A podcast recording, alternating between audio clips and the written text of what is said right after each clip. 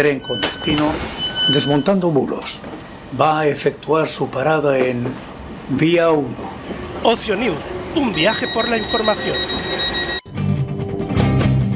Bulos, mentiras, falsedades. Sara Martínez los desmonta para ti. No te lo pierdas. Desmontando bulos con Sara Martínez.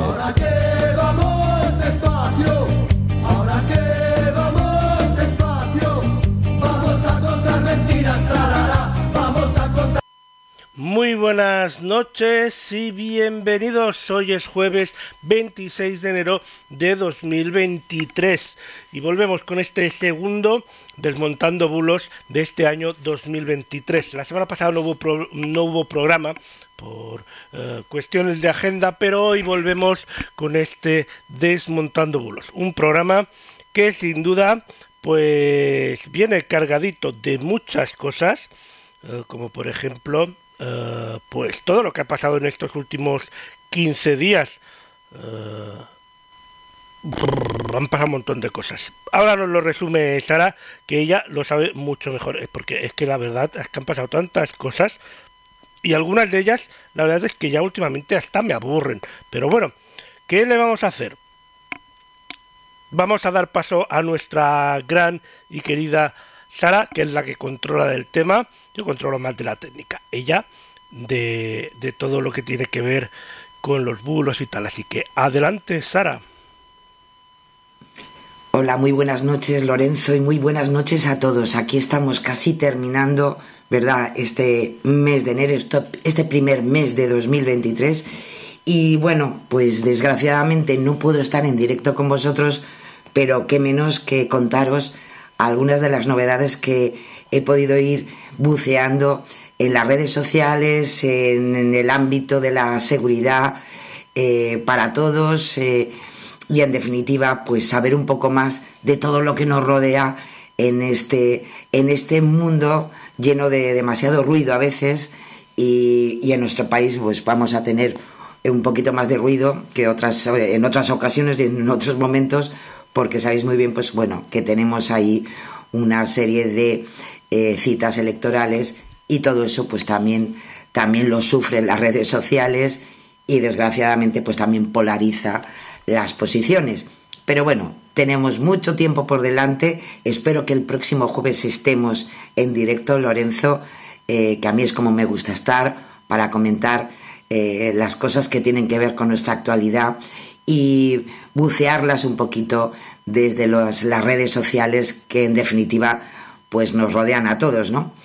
Así que, si te parece Lorenzo, empezamos, empezamos con lo que significa la ciberseguridad desde entidades como la OSI o como INCIBE, donde todas las semanas tenemos alguna recomendación o algún aviso como este, por ejemplo, que es eh, pues una campaña de correos fraudulentos suplantando nuevamente la sede electrónica de la seguridad social. La verdad que se lleva siempre el premio esta entidad eh, en cuanto a, posibilidades de smishing, de phishing. O sea, yo creo que le han hecho ya de todo. Y bueno, en verdad la, sede electrónica no tiene la culpa. Eh, la culpa la tienen los malos de siempre, que lo que sí que hacen es una suplantación. Eh, en internet de esa página, nosotros no nos damos cuenta y desgraciadamente pues, pues hay gente pues que pican estas cosas, ¿no? Eh, como siempre, pues eh, el, el, enganche, pues que identifican el asunto como una liquidación de impuestos último aviso, aunque no se descarta que puedan también existir otros correos, pero estos son los que han aparecido y a los que le ha puesto aviso, en este caso INCIBI y las cuerpas, los cuerpos de seguridad del Estado. Y claro, pues es la típica campaña eh, de smishing. El cuerpo del correo informa al usuario de que hay un impago por su parte de liquidaciones tributarias, por lo que proporciona un enlace para la descarga de este informe. Em, al pulsar en este enlace, este te redirige a una web en la cual se descarga un archivo y claro, pues ahí, ahí tenemos ya el problema, ¿no? Eh, Cosas importantes que nos dice la OSI, la Oficina de Seguridad del Internauta, eh, que nos demos cuenta que normalmente esos correos tienen faltas de ortografía, tienen errores de formato, hay una mala redacción del mensaje y el asunto. Eh, el correo electrónico tan importante, ¿verdad, Lorenzo? Que hemos hablado muchas veces con esas terminaciones eh, un poquito raras. En este caso, termina con la terminación BR, perteneciente a Brasil. Por tanto, ya no es la oficial .es de España. Ojo, eh, son cosas que podemos ver a simple vista, ¿no? ¿Y mm, qué ocurre con todo esto? Bueno, pues que se ejecuta ese archivo, eh, se queda el dispositivo infectado con un troyano y que podría llevar a cabo, pues eso, pues diferentes procesos fraudulentos. En caso, como bien nos, nos, aseguran y nos, y nos advierten, eh, si se recibe ese correo con estas características, y no has pulsado el enlace, que es lo más recomendable, pues ya sabes, marcarlo como spam y eliminarlo de tu bandeja de entrada. En caso de recibir el correo y descargado el archivo, pero no lo has ejecutado, pues ya sabes, vete a la carpeta de descarga y elimínalo. Y si quieres comprobar eh, igualmente si se trata de un malware, pues ya sabéis que se puede hacer a partir del enlace virus total. Virus total que además está, está trabajado por la OSI. Y bueno, pues de alguna manera también nos puede, nos puede dar eh, alguna, alguna, alguna posibilidad, ¿no?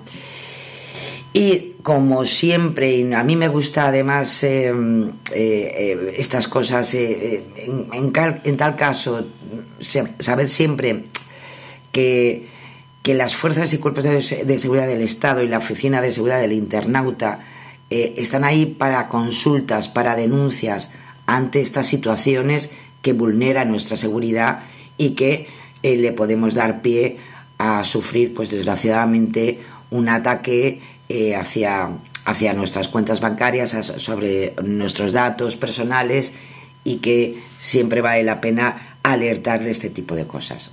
¿Vale?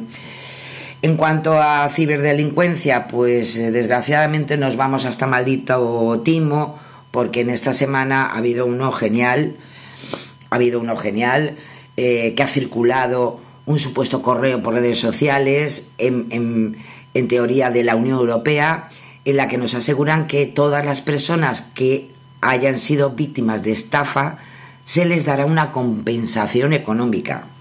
El titular no está nada mal, ¿eh? ¿Qué ocurre? Que es un timo, es un phishing. No es un correo real de la Unión Europea y la propia Policía eh, Nacional pues, ha alertado de este nuevo caso de phishing. El mensaje asegura que la dirección de correo electrónico del usuario ha sido encontrada en una lista de víctimas de estafa.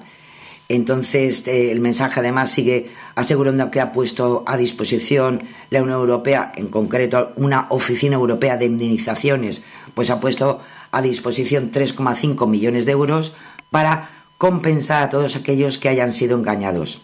Claro, a continuación, ¿qué ocurre? Que los timadores piden información personal, como la copia del pasaporte, nuestro número de teléfono, eh, números de cuenta bancaria, bla, bla, bla, bla, bla. Claro, el correo electrónico, lo dicho, de entrada no es una dirección oficial de la Unión Europea, no tiene nada que ver con la institución y en concreto la Policía eh, Nacional, nuestra Policía Nacional, pues ha avisado en un tuit precisamente de este intento de phishing. ¿eh? Y como bien nos dicen, cuidadito, porque al final el objetivo es siempre el mismo, eh, conseguir nuestros datos personales para mm, hechos mm, fraudulentos posteriores. Así que no estaría, está bien el gancho, ¿eh? porque bueno, si nos compensaran así, pues estaría genial, ¿no? Pero lo dicho, es, es un engaño y es un intento de phishing hacia, hacia nosotros como víctimas. Y dentro de los consejos que normalmente me gusta traeros, que, también están en redes sociales de diferentes organizaciones perdón, eh, eh, os traigo esta vez a Simona Levy, que es fundadora de Exnet, y autora, autora de Fake You, que, nos da una serie de, datos sobre lo que es la desinformación, que no es un problema de Internet y redes sociales, em, porque ha existido de alguna manera siempre, ¿eh? Y por tanto, lo que sí que es verdad es que han proliferado como elementos eh, anecdóticos. Antes encontrarte bulos era un poquito más difícil, pero hoy es mucho más rápido precisamente por estas cosas. Pero nos da también em, unas, unas, pautas bastante, porque si no parece que las redes sociales siempre es, lo peor, ¿no? Bueno, bueno pues, pues también hay que defender que las redes sociales sí que tienen un elemento importante eh, en cuanto a contenido, eh, en cuanto a la libertad de, expresión, en cuanto a la comunicación rápida de la información y si tenemos estas, estas eh, limitaciones en cuanto para, para ver qué podemos hacer para que al final la desinformación no sea un negocio, pues tenemos una, un, un elemento importante a tener en cuenta en nuestro futuro más próximo, ¿no? Así que aquí os dejo unas pequeñas, unos pequeños consejos y unas pequeñas reflexiones de Simona Levy de, Exnet eh, que yo os recomiendo como, como, como canal, como Learn to Check, que, vale la pena de vez en cuando pegarle un vistazo. Eh, espero que os guste. Vale, os dejo con él, Lorenzo. Vamos allá.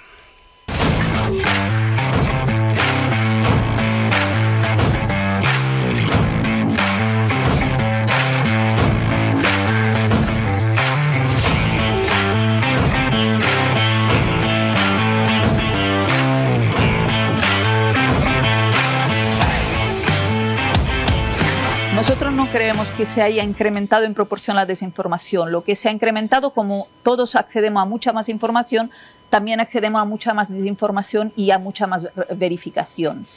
La verificación es un elemento nuevo, es el único elemento realmente nuevo, porque antes teníamos los canales de televisión que tocaban, los cuatro medios que tocaban, que además te comprabas solo uno, y ahí sí que estábamos en unas cámaras de eco con una única fuente de información. Por la cual cosa, Internet ha permitido romper este monopolio y pero al haberse incrementado la cantidad de información también se incrementa la cantidad de desinformación.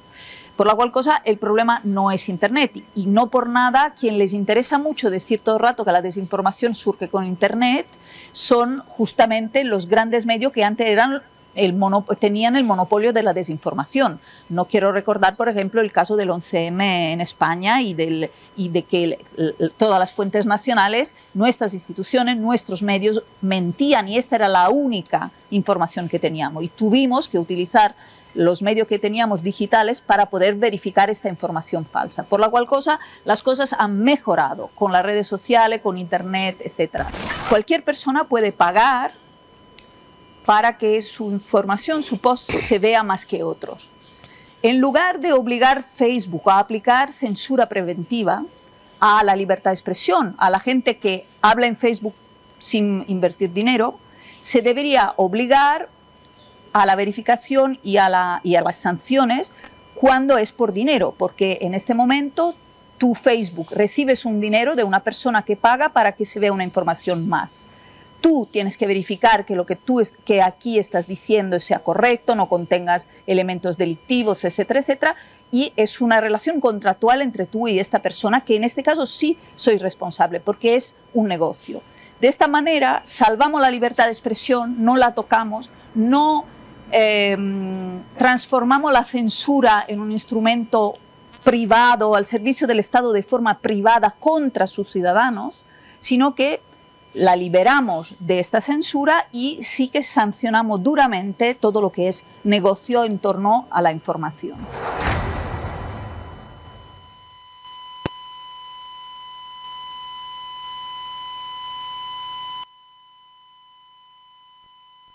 Pues ahí estaba esta información. Sara, puedes continuar.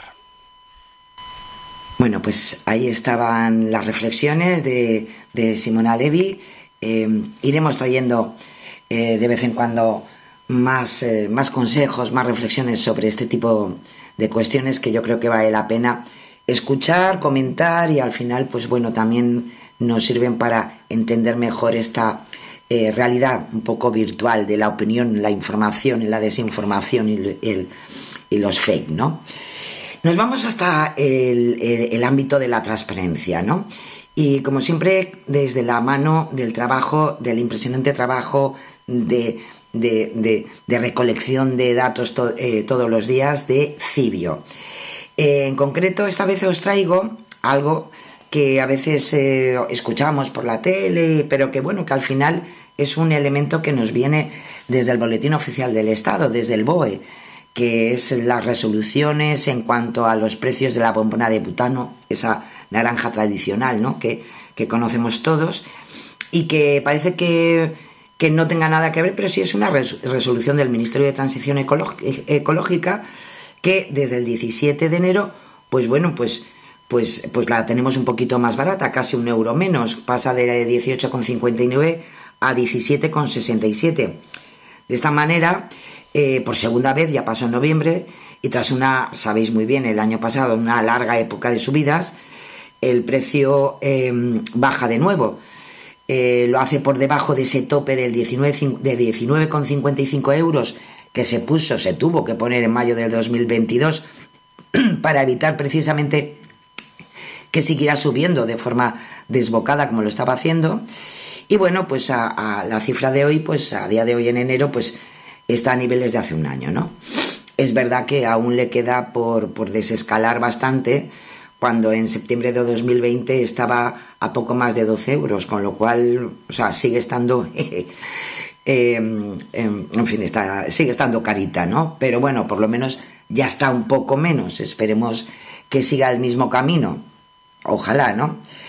Em, en, en, Cibio además nos explican cómo, cómo se calcula eh, ese dato, ¿no? que al final tiene que ver con nuestra, con nuestra, em, con nuestra economía, ¿no? Y, la verdad que es interesante. Em, ya sabéis que están basados todo en la cotización internacional del petróleo, los tipos de cambio y los costes de comercialización que se estiman, ¿no? A partir de esa cifra se calcula ese precio de venta al consumidor. Según la norma, la cifra no puede subir o bajar más de un 5% respecto a la anterior eh, marca. Si eso ocurre, se produce un remanente que se guarda para posteriores cálculos. Y en este caso, la resolución eh, del precio máximo eh, sale porque al final estamos a 115,32 céntimos de euros por kilogramo. Si se multiplica esa cifra por los 12 kilos y medio de la bombona tradicional, le sumamos el impuesto especial de hidrocarburos y se aplica el IVA y redondeamos, pues nos sale la cifra final de los 17,67, que será al final lo que nos cobrarán eh, a partir de ahora por esa eh, bombona de, de butano. Así que, en fin, ahí tenéis más datos en la propia plataforma de Cibio. Y nos vamos precisamente a más datos, en este caso desde Europa Press Datos, eh, y os he recogido en esta ocasión, porque todos los finales y principios de año, pues ya sabéis, salen muchas, muchos datos, muchas gráficas sobre resúmenes de lo que ha dado de sí el año, y en este caso tenemos unas gráficas muy interesantes sobre la evolución de la cuota de matriculación de turismos en España en función del carburante utilizado. Como podéis ver, pues suben los híbridos y eléctricos, decaen las compras de en diésel y también bajan los de gasolina. Es lógico y normal, como veremos posteriormente en otras gráficas, porque eh, la apuesta hoy por hoy a nivel no solamente eh, nacional, sino a nivel europeo, precisamente es sobre esas nuevas energías menos contaminantes y por tanto, pues hombre, también es verdad que hay unas ayudas especiales para, para poder comprar para mm, mm, eh, este tipo de turismos, ¿no? En concreto, un total de 12.141 turismos de motor diésel se matricularon en diciembre de 2022. Es precisamente la, mayor variación en negativo eh, respecto al año anterior, es decir, se han vendido menos de, del 32,44% desde hace un par de años. Los de, gasolina tienen una variación del 10,61 negativo, pero también es verdad que han bajado, han bajado eh, las cuotas de matriculación y por tanto la compra-venta de vehículos en general, porque los híbridos y eléctricos también han registrado una variación del menos 8,04. Ya, ya podéis imaginar que las cosas, pues bueno, lo que es eh, ya no solamente comprar el coche, sino llenar el, el, depósito y cargar el depósito y como está el tema energético, pues no está bien para ningún tipo de energía, ¿no? Es verdad que eh, luego esa variación de desde 2001 y 2021, que es lo que nos ofrece, ofrecen también estas gráficas, como podéis ver, eh, sí que es verdad que, hombre, después de en la pandemia y el año post-pandémico, pues hombre, hubo una recuperación que se vio en 2021 y que ha vuelto a bajar en 2022 también en este tipo de, de, compras, ¿no? Para, para el ciudadano, para la ciudadanía. Y claro, y si nos vamos a esto, pues también es interesante que veamos la recaudación pública por ese impuesto de matriculación, una tasa que está transferida a las comunidades autónomas, que se situó en 184,1 millones de euros en los cuatro primeros meses de 2022, que son los datos que tenemos en este momento ya definitivos, y que sí que ha sido eh, pues un 11,1% menos que los 207 que se habían ingresado en el mismo periodo en el 2021. Ya os decía, hubo ahí una subida interesante de, recuperación, pero bueno, pues ha vuelto a bajar precisamente, pues yo creo que la propia coyuntura, ¿no? Fuentes de, también es verdad que, eh, como bien explican fuentes del sector, a Europa Press, esta reducción, eh, que es de un 11,1%, en esa recaudación pública por el impuesto de matriculación en lo que va de año, pues sí que es verdad que se produjo por la mayor demanda precisamente de esos vehículos eléctricos o de bajas emisiones, que claro, hay que recordar que están exentos del pago de esta tasa. Así que, eh, como la caída de las matriculaciones de turismo en los cuatro meses, pero es importante que esa excepción de pago de esta tasa, pues también evidentemente al final, pues afecta a la recaudación general por este impuesto. Ahí están los datos, ahí están las gráficas, para que podamos visualizar un poco mejor lo que es esa, esa continuidad, ¿no? Año tras año y mes tras mes. Veremos eh, lo que nos deparan los próximos datos ya consolidados. Y Lorenzo, si te parece, pasamos ya directamente a lo que tiene que ver mm, con la desinformación, con los bulos, cuando nos quieren colar demasiadas cosas. Y empezamos con maldito bulo. Eh, porque nos trae un elemento, ya sabéis que a mí me, gusta mucho cuando se hacen verificaciones respecto a citas que, que nos bueno, que, sirven, pues, hombre, para, para casi eh, sentar cátedra, ¿no? Sobre ciertas cuestiones cuando estamos opinando sobre algo. Y bueno, y una vez más, pues le han atribuido una cita a Miguel de Cervantes en la que se dice que nunca fui defensor de los reyes pero peores son los que engañan al pueblo con trucos y mentiras. Bueno, pues hay que decir y hay que volver a redecir porque se viralizó en su momento, en agosto de 2020, ya eh, en este caso maldito bulo, pues también ya dijo que era un bulo, que esa cita no aparece recogida en el Quijote como se dice en el mensaje y no existe ninguna referencia a no ser desde agosto de 2020, que es cuando también se viralizó en su momento, eh, este bulo, ¿no? Ahora, recientemente, pues se ha difundido y se ha vuelto a viralizar en redes sociales este, esta misma cita con una imagen que se plasma en un azulejo, como dando a entender que en algún sitio está publicada como tal, ¿no? Em, como bien explica Maldito Bulo, eh, que es lo interesante de todos nuestros verificadores que nos explican cómo hacen esa verificación, pues bueno, es tan fácil como irse a, a la biblioteca virtual de Miguel de Cervantes, eh, te vas a la edición de la lectura y, puedes, eh, eh, pues, mm, en tal caso, buscar si esa cita aparece en alguna de las dos partes del Quijote y evidentemente, pues no, no aparece como tal. Además, haciendo una búsqueda avanzada en Google por, con, palabras clave, como reyes, destronar reyes, etcétera, pues tampoco, a no ser que nos salga, como es así, pues eh, el, los, el, mensaje viral y, bulero de agosto de 2020, ¿no? Desde agosto de 2020. Eh, Maldita.es también se pone en contacto con pues catedráticos de, de universitarios eh, especializados y expertos en Miguel de Cervantes y, y, evidentemente pues también aseguran que esas palabras nunca fueron escritas por, por Cervantes ni en el Quijote ni en ninguna otra historia, ¿no? Así que lo dicho, la cita sobre los reyes eh, que se atribuye a Miguel de Cervantes y que pues desgraciadamente pues de vez en cuando vuelve a resurgir, bueno, pues sigue siendo mentira, con lo cual ahí queda, ¿vale?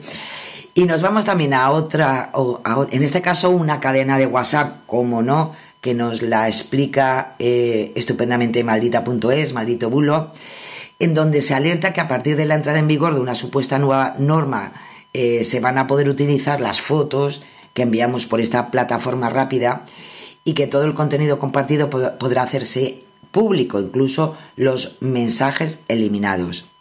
Vamos a ver, no es la primera vez que se hace viral un mensaje, una cadena de WhatsApp de este tipo. Ya, ya circuló también un contenido similar sobre Facebook, que también fue desmentida por maldita.es. Em, y, es, y no es cierto, ¿no? Ya sabéis que los mensajes en WhatsApp están cifrados de extremo a extremo, por lo que solo la persona que los emite y la que los recibe puede leerlos.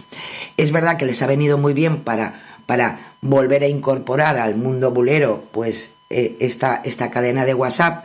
¿Por qué? Pues porque efectivamente a principios de, de, febrero sí que van a haber, bueno, entra en vigor una, una actualización de la política de privacidad pero en ella no figura ningún cambio respecto a que se vaya a poder acceder a las fotos que enviamos, a los textos que enviamos, como dice esta cadena viral.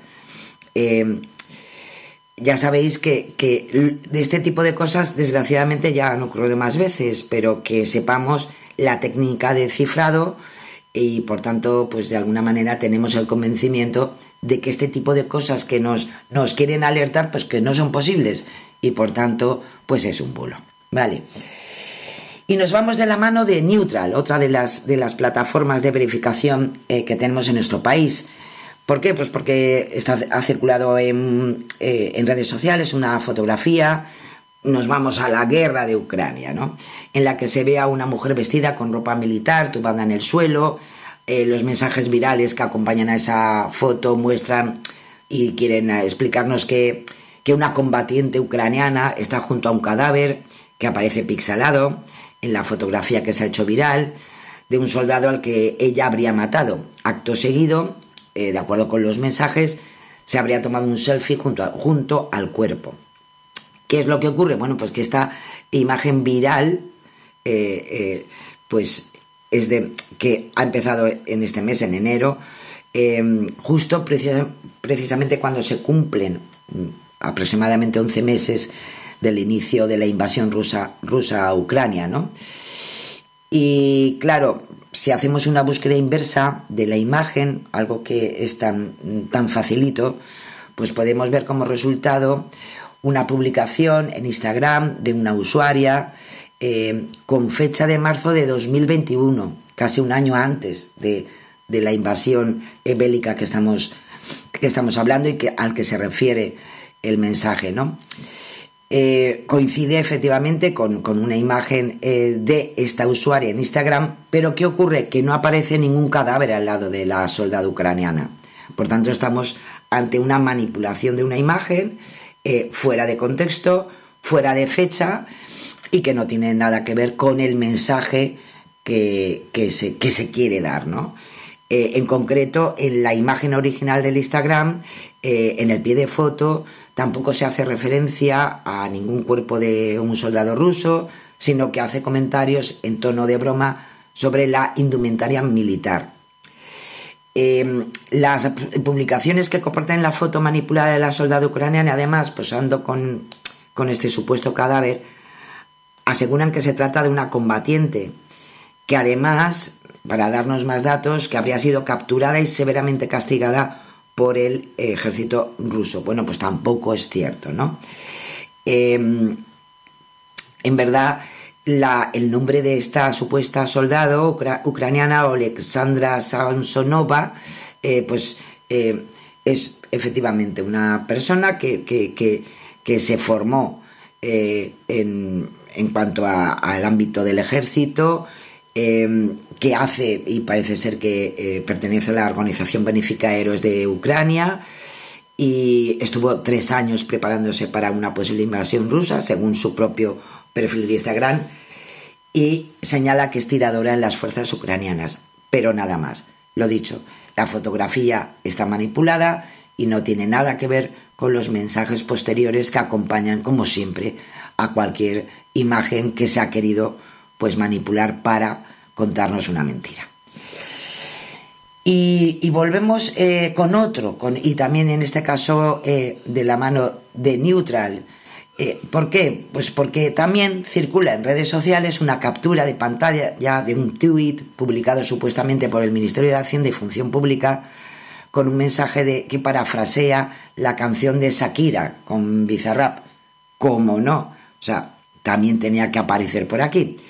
¿Qué ocurre? Que es falso. La verdad que el, top publicitario y propagandístico hubiera sido genial.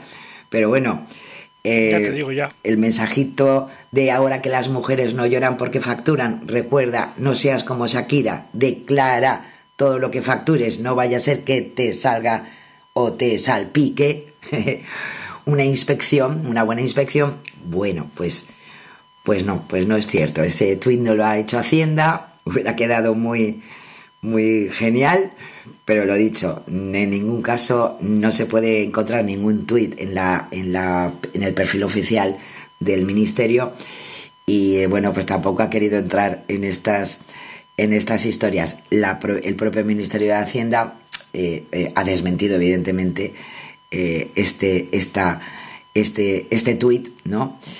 y bueno, pues que no han entrado en estas cosas, ¿no? Así que lo dicho, eh, la verdad que hubiera quedado muy top, pero, pero bueno, eso sí, eh, que conste que el tweet eh, consiguió más de, bueno, casi 8.700 me gusta en una hora y además lo retuitearon más de 1.700 veces, o sea que... Pero bueno, de entrada no es la cuenta real de, de Hacienda y por tanto pues han retuiteado pues a algún gracioso eh, que, bueno, pues, pues eso, ya sabéis, parte de los bulos también tiene ese, ese elemento de que por la risa y por el cachondeo, pues hacer viral cosas que, bueno, pues que no son ciertas, ¿no? Son parodias y esta pues es una más.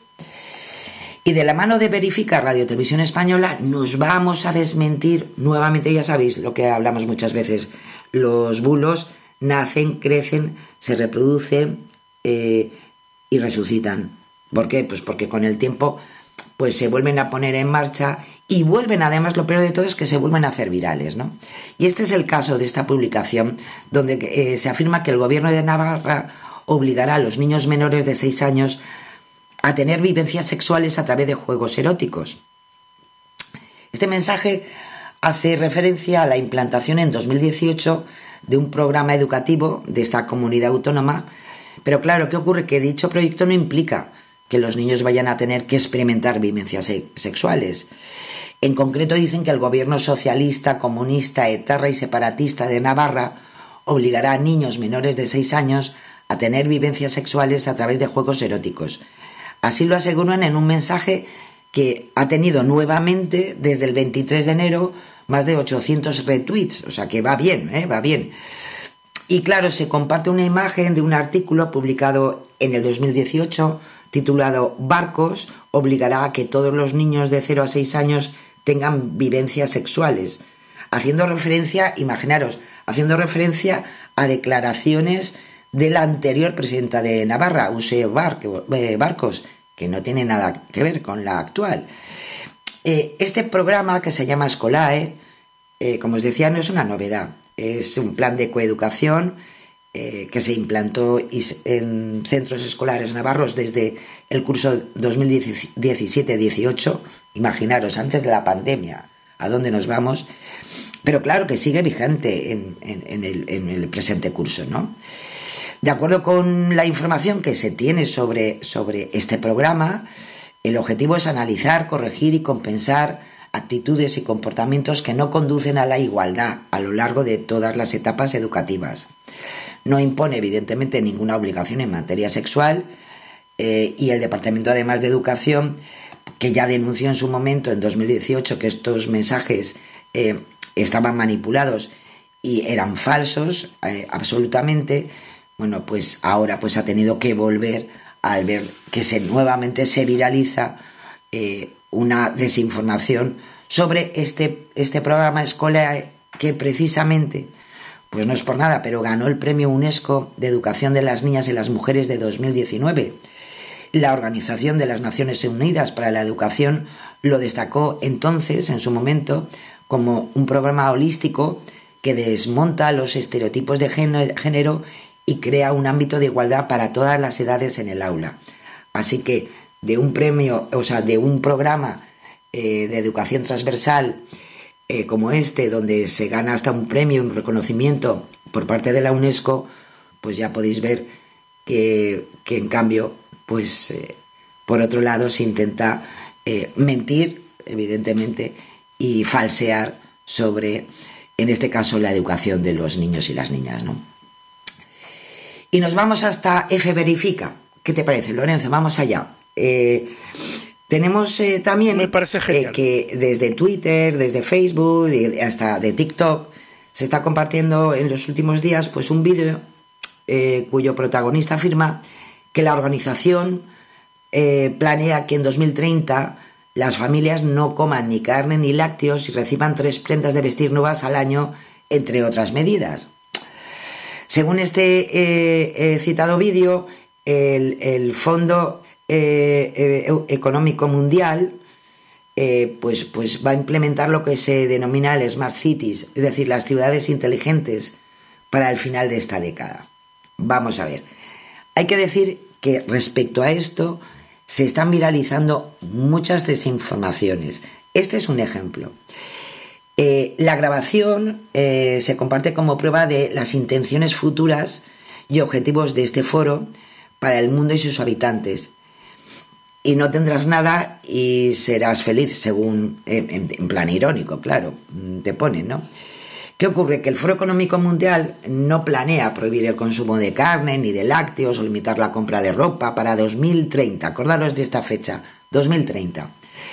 Em, lo que sí que eh, se hacen recomendaciones es para la, reducción de las emisiones del CO2, que sí que es uno de los elementos de esa Agenda 2030 que sabéis que está en marcha desde hace unos, unos siete años, ¿no? ¿Qué pasa? Que ese informe eh, que, se ha viralizado, que dicen mm, que, que, pertenece al Foro Económico Mundial, pues lo que ocurre es que ese informe no es del Foro Económico Mundial, ni son conclusiones a tener en cuenta por este organismo internacional.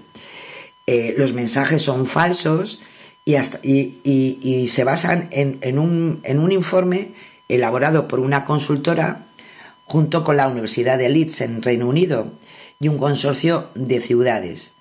Es decir, no es el Foro Económico Mundial quien ha sacado esas conclusiones. Eh, en concreto, la consultora es Arup Group y, es un estudio publicado en junio de 2019 sobre el futuro del consumo urbano en el mundo.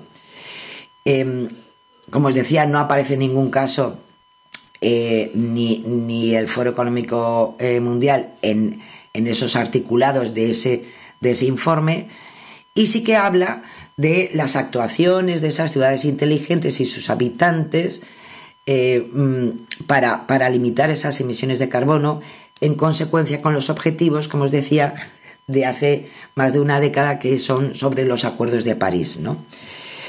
Y y claro, esas recomendaciones sí que es verdad que se eh, centran en seis sectores, la alimentación, la construcción, la ropa, los vehículos, la aviación y la electrónica. En definitiva, todo lo que tenga que ver con el uso de las energías y, todo lo que significa las emisiones de CO2. ¿no? Sí que es verdad que el, fragmento difundido, que es también muy interesante, em, el protagonista es el periodista estadounidense perdón, eh, Glenn Black, conocido por difundir teorías conspirativas de extrema derecha y que se hizo ya muy famoso em, eh, por su ataque a la administración del expresidente Barack Obama. Y es que, como os decía, hay diversas conspiraciones que señalan el 2030 como el año en el que las supuestas élites globales planean implementar un nuevo orden mundial. Por eso esa cierta manía que, tienen eh, estos, eh, estos grupos eh, conspiranoicos de extrema derecha con la Agenda 2030 de Naciones Unidas, que está avalada por 193 estados de todo el mundo y recoge 17 objetivos de desarrollo, pero que tienen que ver con la erradicación de la pobreza, la consecución de un planeta más sostenible en el horizonte hacia ese año 2030. Pero lo dicho, no tiene nada que ver ni con las prohibiciones como te comentan y lo que se ha hecho viral, sino que está dentro de ese, de ese mundo conspiranoico que, que al final siempre aparece en todos los elementos virales eh, más cercanos a, esa conspiración que, parece que está por encima de nuestras cabezas y en cualquier momento, pues no sé, no sé si, si vendrán los extraterrestres, pero en fin, mm, algún, no sé, reptiliano o algo, pero lo dicho, que sepamos también distinguir de dónde vienen algunos, algunos bulos y algunas desinformaciones que están muy polarizadas hacia unos intereses muy particulares. ¿Vale? Y bueno, y estamos ya llegando a, ya sabéis, a esa, esa manera de chequear, ¿no? ese fact-checking a nuestros políticos que se están poniendo las pilas muy rápidamente, les han debido sentar muy bien las vacaciones. Y, bueno, y como el que habla pues también se puede equivocar, pues, eh, pues es lo que hay. Y pues nuestros verificadores, en este caso de la mano de Neutral, pues nos traen algunas verificaciones de algunos políticos eh, y sus declaraciones. Vamos a empezar con Pablo Fernández, el, portavoz de Unidas Podemos, Em, que dijo eh, que se, refirió al derecho a la vivienda para denunciar la situación del mercado eh, en España y en concreto dijo que hay que señalar que España es el país de la OCDE en el que más porcentaje de salario se necesita para acceder a la vivienda. Bueno, pues según los últimos datos de esta organización, de la OCDE, la que cita el propio portavoz, em, en Extremadura, perdón, los ciudadanos españoles dedicaron en 2020, que son los datos que hay en este momento eh, fiables porque ya están consolidados, pues dedicamos el 18,3% de la renta eh, disponible para la vivienda, coincidiendo con la media de la OCDE. Sin embargo, sin embargo, hay 20 países de la OCDE donde este porcentaje fue mayor, como Dinamarca, como Bélgica, como Francia, eh, como podemos ver en sus propios informes. El dato contempla tanto el porcentaje que se destina el promedio al alquiler como el que se emplea para pagar la hipoteca. Y si atendemos a los datos por separado, España tampoco es el país en el que los ciudadanos destinan más porcentaje de su renta en ninguno de los dos casos. Em, esta cifra sitúa a nuestro país en el puesto 21, es decir, esos 20 países, 20 estados donde los ciudadanos tienen que reservar más porcentaje de salario para el pago de la vivienda. Eh, como os decía, pues lo superan Dinamarca e Islandia, que destinan un 27,6, pero también superan a España Luxemburgo con un 24,5, Bélgica con un 21,3, Países Bajos con un 21, Francia con un 20,5 o el propio Reino Unido que se acerca un poco más a nosotros con un 19,9%. Con lo cual, en su intervención, eh, donde afirma que en España el 37% de la población destina más del 40% de sus ingresos a poder acceder a una vivienda, pues tampoco está muy, muy claro. Y si analizamos eh, según el salario al pago del alquiler, pues tampoco. O sea, mm, en ningún caso. En concreto, España está en una cuarta posición en que un 20,7%, no un 37%, pues dedicaron más del 40% de su salario al pago de ese alquiler, porque evidentemente, pues una cosa es hacer números eh, globales y otra cosa son las circunstancias por, por, la entrada ¿no? de, económica o financiera de una casa. ¿no? Así que, sintiéndolo mucho, pues mm, consideramos que los datos aportados por, por Pablo Fernández, diciendo además que, que España es el país de la OCDE eh, en el que más porcentaje de salario se necesita para acceder a la vivienda, pues no es cierto. Hay 20 países de la propia organización de la OCDE donde sus ciudadanos pues destinan un porcentaje de sus ingresos superior al de España para la vivienda. Esto no es para echar cohetes porque todos sabemos cómo está la vivienda en España, pero esos datos no son correctos, así que la afirmación pues es falsa. Y nos vamos con el presidente del gobierno, eh, Pedro Sánchez, que en, unas, eh, en la inauguración de unas jornadas eh, de, una acción sindical, de un, de un sindicato en España, pues destacó las cifras del paro juvenil y empleo para subrayar, como no, los logros del Ejecutivo, así como los efectos de la reforma laboral. En concreto, dijo, el pasado mes de diciembre, el paro de los menores de 25 años fue el menor desde el inicio de la serie histórica. Claro, si nos vamos a los datos del SEPE, del Servicio Público de Empleo Estatal, y que además son los que recoge la propia nota de prensa del Ministerio de Trabajo y Economía Social, en diciembre el número de jóvenes parados, es verdad, marcó un mínimo histórico, con 195.000 menores de 25 años registrados en la lista del paro. Sin embargo, como también Neutral eh, lo ha explicado muchas veces, el desempleo de los jóvenes se mide a través de la tasa de paro juvenil, ya que tiene en cuenta la proporción de personas activas en dicho tramo de edad y que ya alguna vez hemos comentado, no, no es lo mismo personas activas o personas eh, que están en edad de trabajar. Eh, para eso nos vamos eh, a los indicadores de la encuesta de población activa y según los últimos datos disponibles del tercer trimestre de 2022, que no podemos tener los de los últimos del último trimestre, la tasa de paro juvenil fue del 31,01. Es un mínimo histórico, sí que es cierto, que se registró en 2006. ¿eh? O sea que hemos vuelto a tener un mejor dato. ¿Qué es lo que pasa? Em, que a Sánchez, al hacer referencia a jóvenes parados en diciembre, eh, pues hombre, de alguna manera no es que manipule, pero sí que no da un elemento, está descontextualizado, ¿no? Y porque la relación entre los jóvenes de 16 a 25 años en paro, entre la población activa, eh, mm, no, es, no es precisamente la misma medición que se puede hacer con el paro en otras, en otras edades.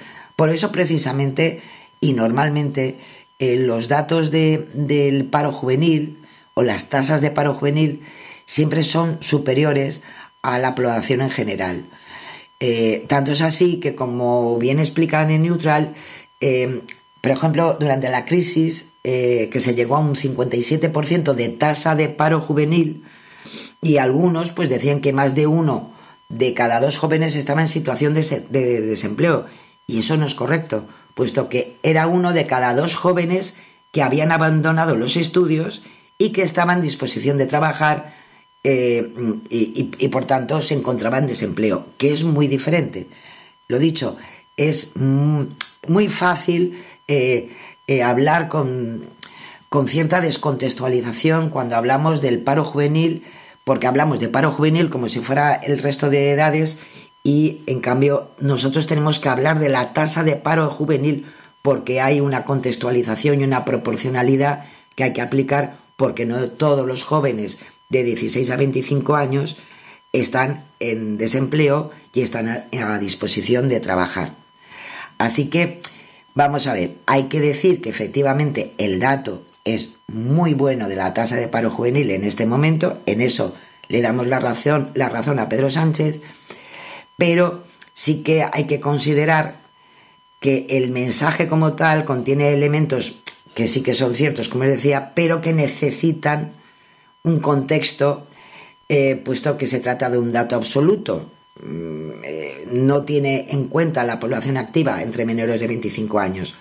Con lo cual, por esta vez, le vamos a dejar que es una media verdad, eh, porque sí que es cierto el dato, sí que es cierto que, que se ha registrado el número más bajo de jóvenes parados en el SEPE, pero le ha faltado esa contextualización donde posiblemente, pues bueno, aunque el, logro es interesante, pero bueno, que no tanto, ¿no? Entonces, la próxima vez si puede ser, no hace falta que se venga tan arriba.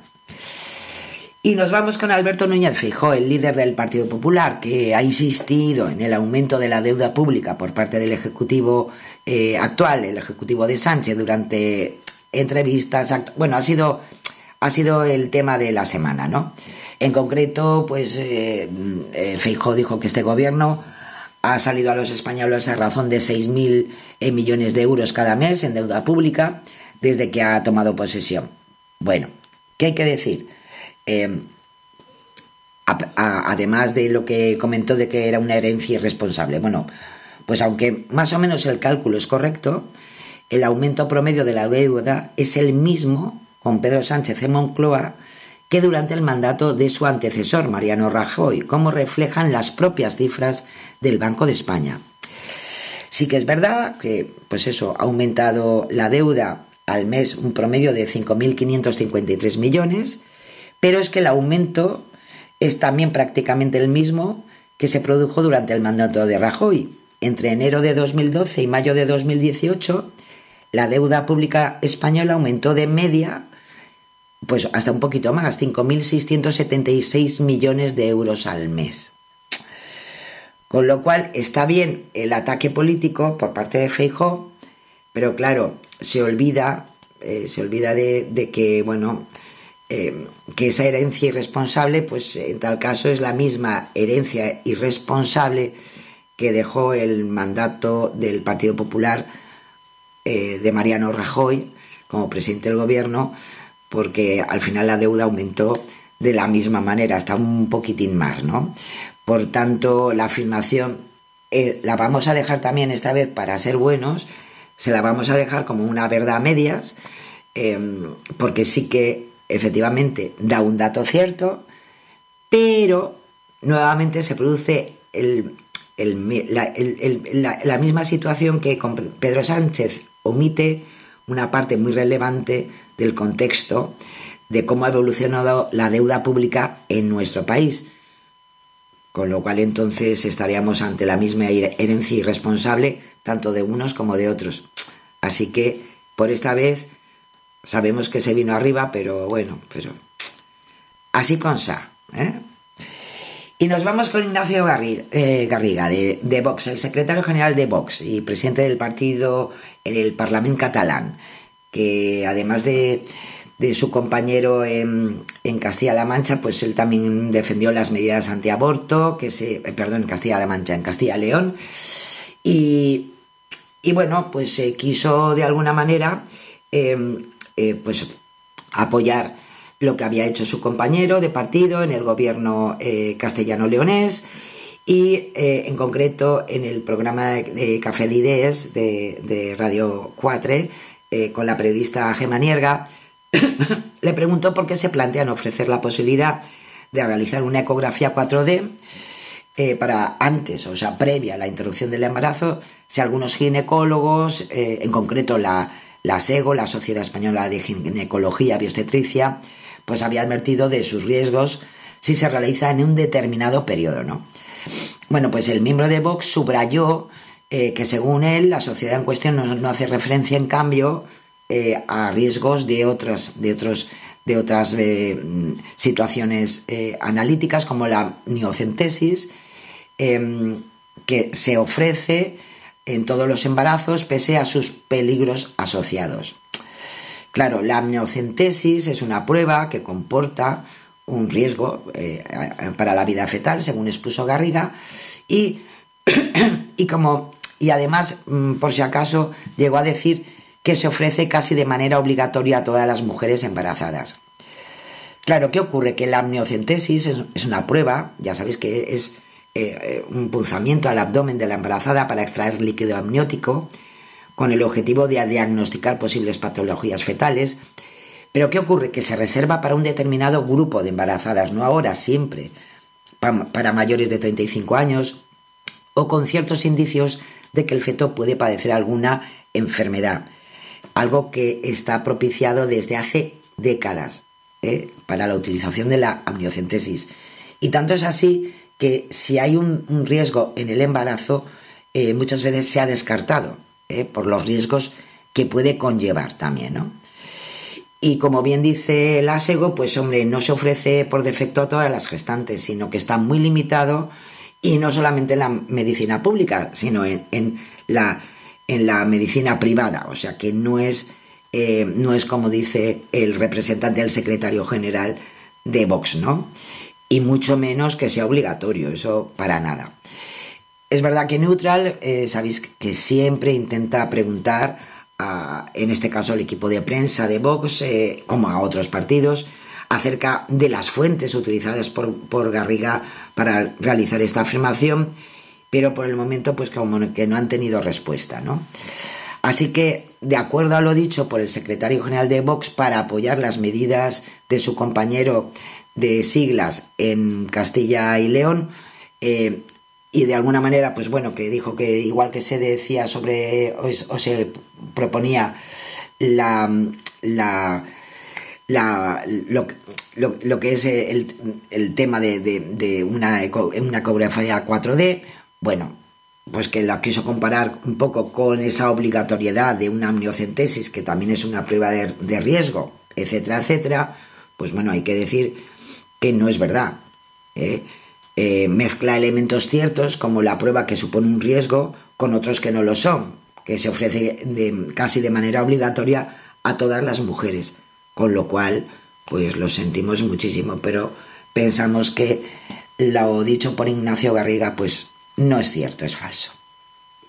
Y bueno, y hasta aquí pues este fact-checking que nos encanta hacer siempre, porque, en fin, sabemos que las palabras se las lleva el viento, menos por parte de nuestros verificadores que en definitiva lo que eh, todo esto ayuda a que lo que se dice eh, en el ámbito político luego no, no veamos un eco distorsionado, eh, especialmente en, las redes sociales, donde al final de algo muy pequeñito, ya sabéis, se hace todo muy grande para polarizar mucho más el discurso político que tan importante y necesario es para todos y para una sociedad democrática.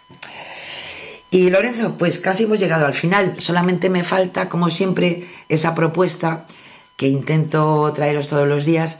Es verdad que es un poquitito más largo que otros, pero muy poquito, ¿eh? un par de minutos más. Pero me ha hecho mucha ilusión porque lo he encontrado.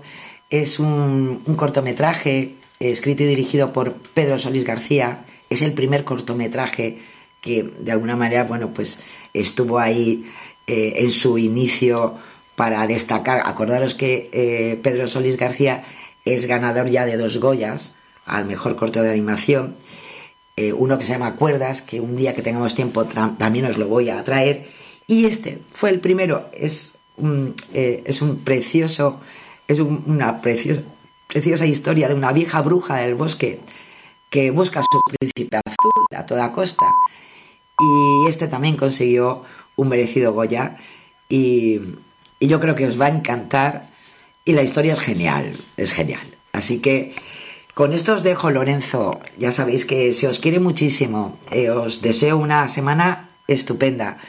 Y como a la semana que viene, pues ya estamos en febrero y estaremos además en el Día de la Candelaria, el 2 de febrero, pues, pues en fin, empezamos eh, una etapa, el medio de, casi estamos en medio entre el, el verano y el invierno. Em, o sea que ya va faltando menos.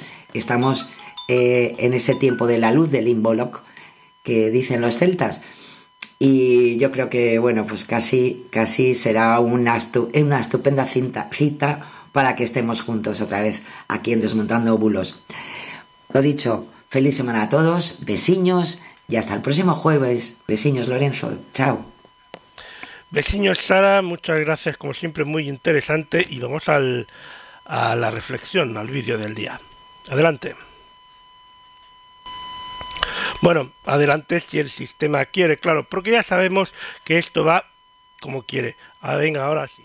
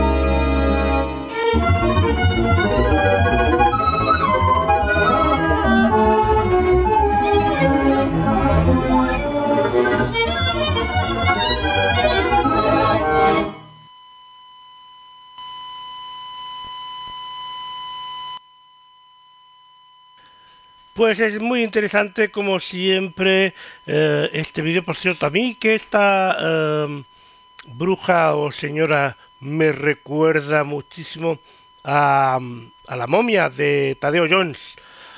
Será porque tiene el mismo creador, Posiblemente.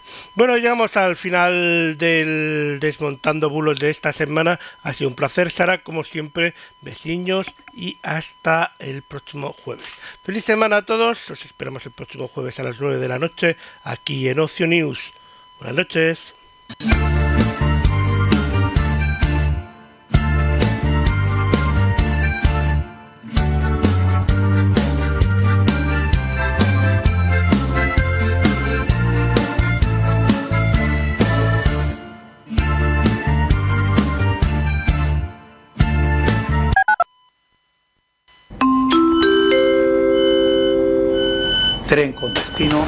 Años 90. Va a efectuar su parada en Vía 1. Oceanews, un viaje por la música. Si nos estás oyendo, te oirán. ¿Quieres que tu anuncio salga aquí? Escríbenos un mail a anunciantes.ocionews.com o visita ocionews.com barra anunciantes. No hace falta ser un experto en redes sociales para acompañar a tus hijos en su vida digital. Habla con ellos sobre cómo usan el móvil y aconsejales con confianza y cariño. ¿Con cariño? Sí, sí, con cariño. Así les abrirás todo un mundo de conocimiento y de relaciones sanas y seguras. Porque tú ya eres su mayor influencer. Hombre, está un niño muy consentido. News. Un viaje por la música.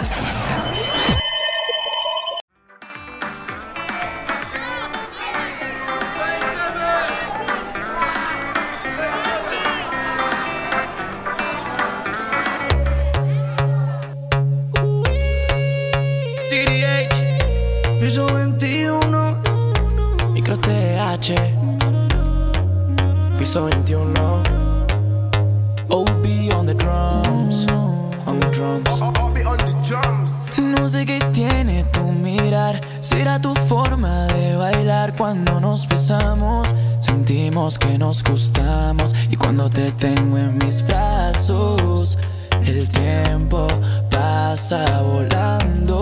Oh, oh. Y cuando yo te vi, te vi, te vi, te vi Me enamoré de inmediato. Eso fue en el acto. Y ahora que estás aquí, aquí, aquí Quiero hacerte pasar un buen rato el mejor de los ratos.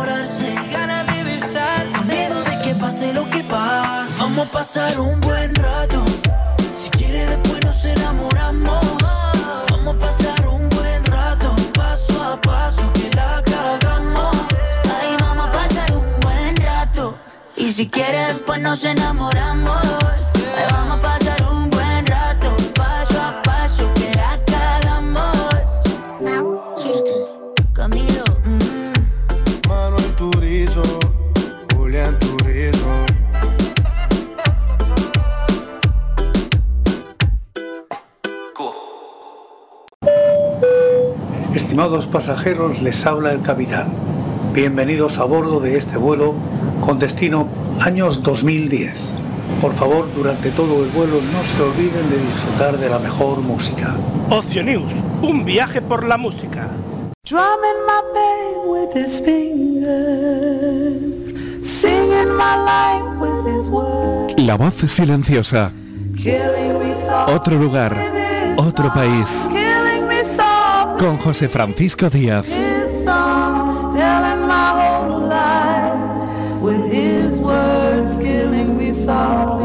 Cada noche, La voz silenciosa. Con José Francisco Díaz. Hola, soy José Francisco y os espero cada noche en la cueva de la voz silenciosa y a medianoche empezamos el día con la voz silenciosa.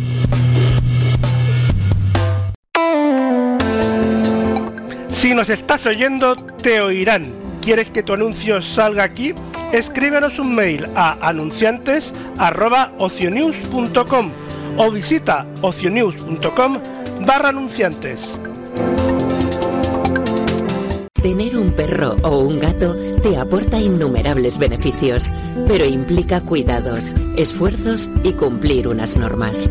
Vacúnalo, regístralo y nunca lo abandones. No es solo comida y agua. Necesita de tu responsabilidad.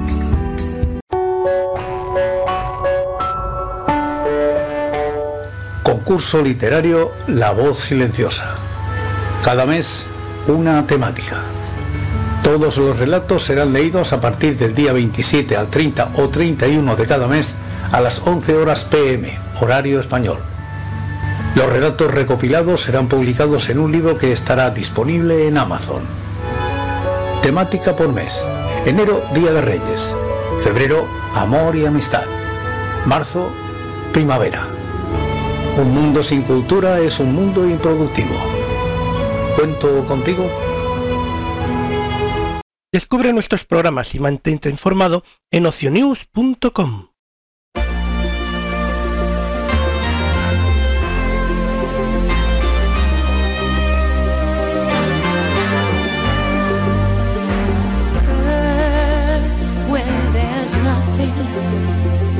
but a slow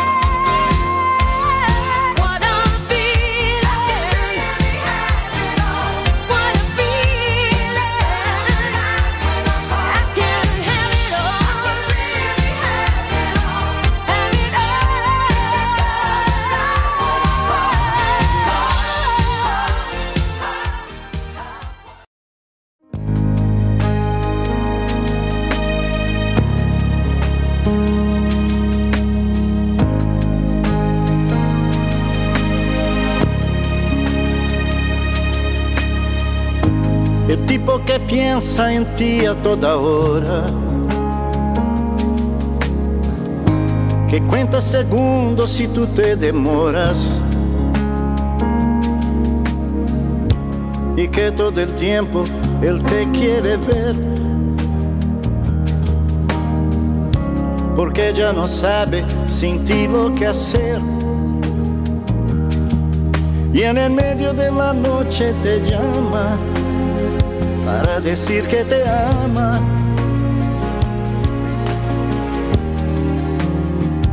Ese tipo soy yo.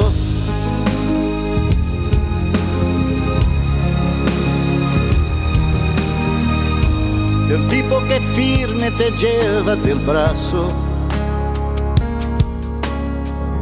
y no deja que nadie interrumpa tus pasos. Pase lo que pase, te va a proteger. El héroe esperado por toda mujer. Y por ti él encara el peligro, tu mejor amigo.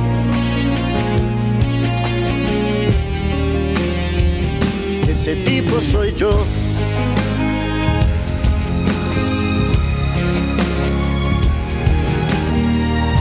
El tipo que te ama así como eres. Que después del amor en su pecho te duermes. Que acaricia tu pelo, te habla de amor. Te dice otras cosas que te dan calor. De mañana despiertas sonriendo mirada diciendo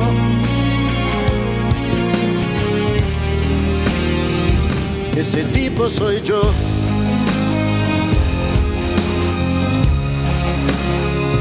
Ese tipo soy yo.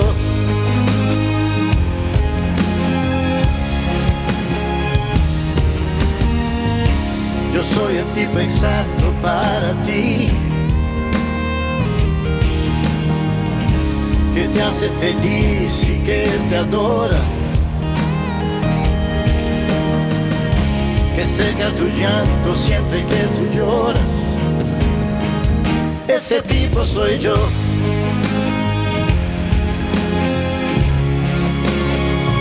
Ese tipo soy yo.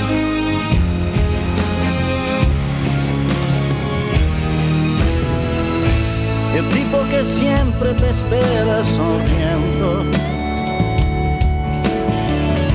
Que te abre la puerta del carro diciendo que está apasionado, que es loco por ti. Te besa en la boca y vuelve a decir que ha sentido tu falta y reclama porque te ama.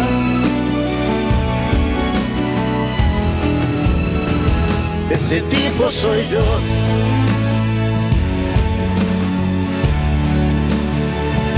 Ese tipo soy yo.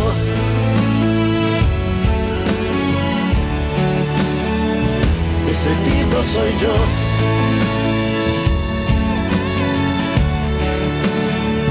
Ese tipo soy yo.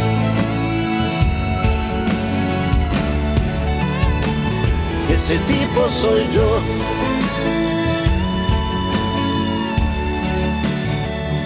Ese tipo soy yo.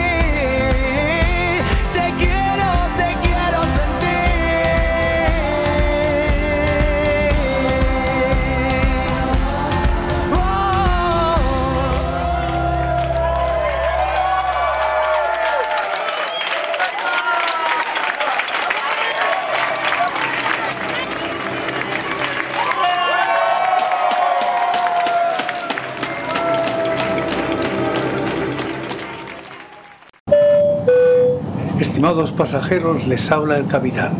Bienvenidos a bordo de este vuelo con destino años 90. Por favor, durante todo el vuelo no se olviden de disfrutar de la mejor música. Ocio News, un viaje por la música. Si nos estás oyendo, te oirán. ¿Quieres que tu anuncio salga aquí? Escríbenos un mail a anunciantes@ocionews.com o visita ocionews.com barra anunciantes. Joé, menuda paliza me está dando este marco 89. Pero aunque vaya perdiendo, no me voy a enfadar. Ni voy a insultarlo por el chat. Vale, Manuel.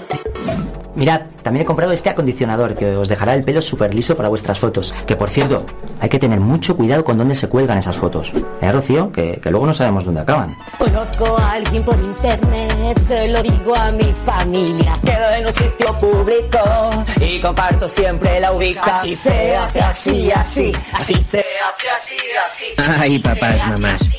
No hace falta ser un experto en redes sociales para acompañar a tus hijos en su vida digital. Habla con ellos sobre cómo usan el móvil y aconséjales con confianza y cariño. Con cariño. Sí, sí, con cariño. Así les abrirás todo un mundo de conocimiento y de relaciones sanas y seguras. Porque tú ya eres su mayor influencer. No, hombre, está los niños muy consentidos. Ocio News. Un viaje por la música.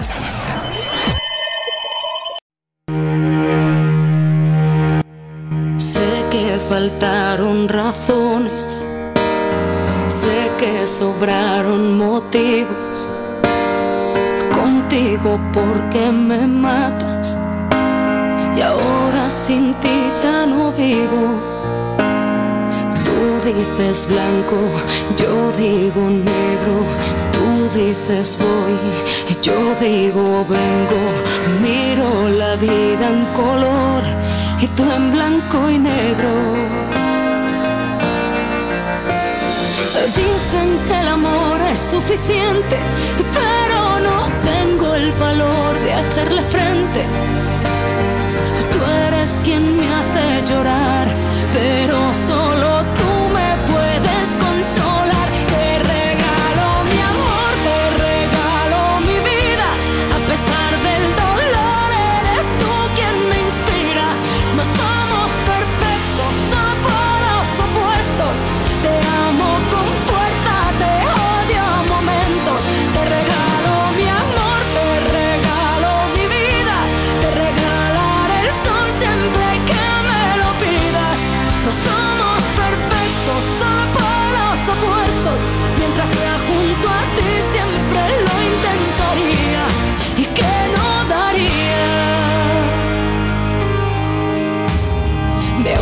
me quieres, siempre contracorriente.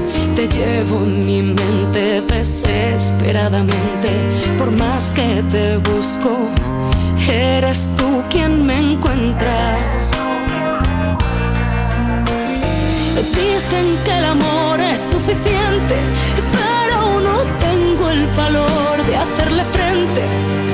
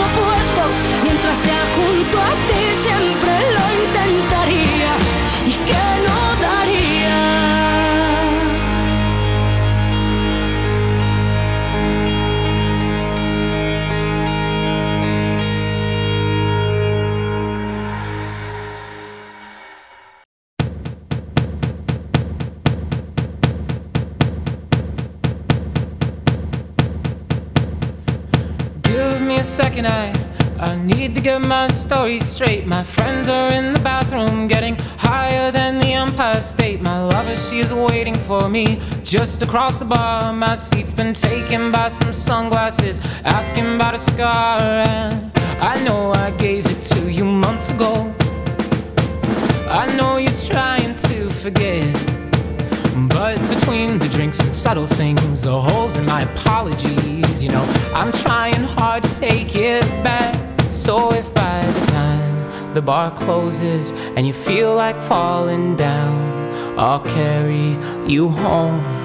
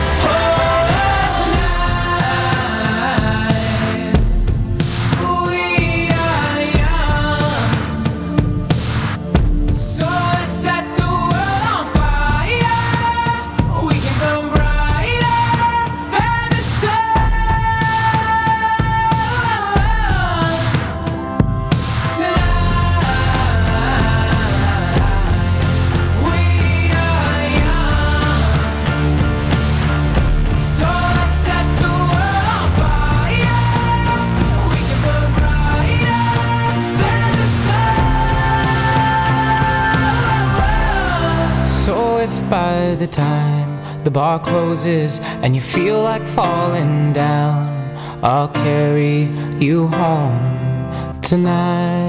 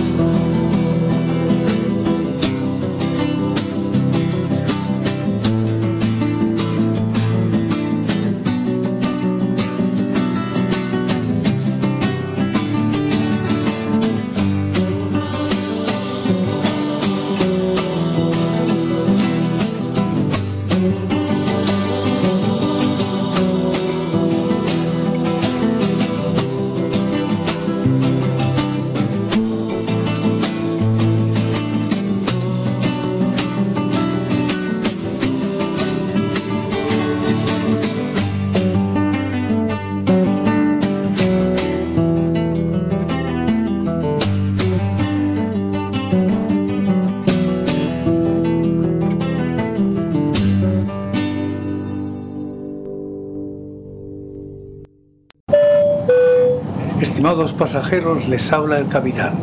Bienvenidos a bordo de este vuelo con destino años 80. Por favor, durante todo el vuelo no se olviden de disfrutar de la mejor música. Ocio News, un viaje por la música. Hola, soy José Francisco y os espero cada noche en la cueva de la voz silenciosa y a medianoche empezamos el día con La voz silenciosa.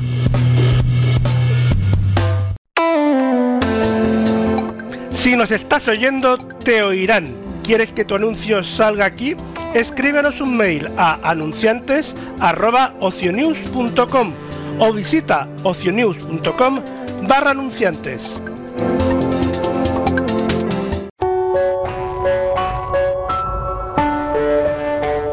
Concurso literario La voz silenciosa. Cada mes una temática. Todos los relatos serán leídos a partir del día 27 al 30 o 31 de cada mes a las 11 horas pm, horario español. Los relatos recopilados serán publicados en un libro que estará disponible en Amazon. Temática por mes. Enero, Día de Reyes. Febrero, Amor y Amistad. Marzo, Primavera. Un mundo sin cultura es un mundo improductivo. ¿Cuento contigo? Ocio News. Ocio News. Un viaje por la música.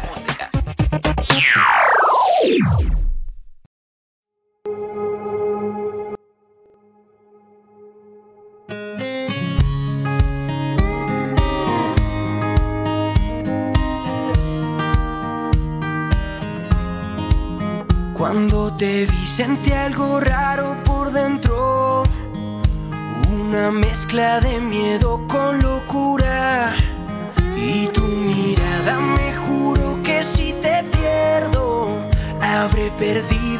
Más grande fortuna.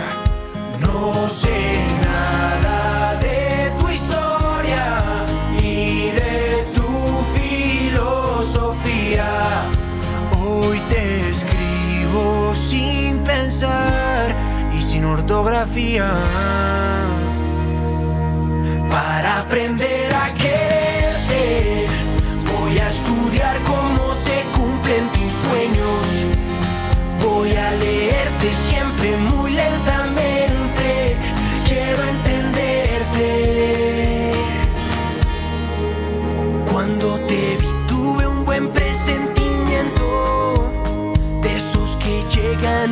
llegan una vez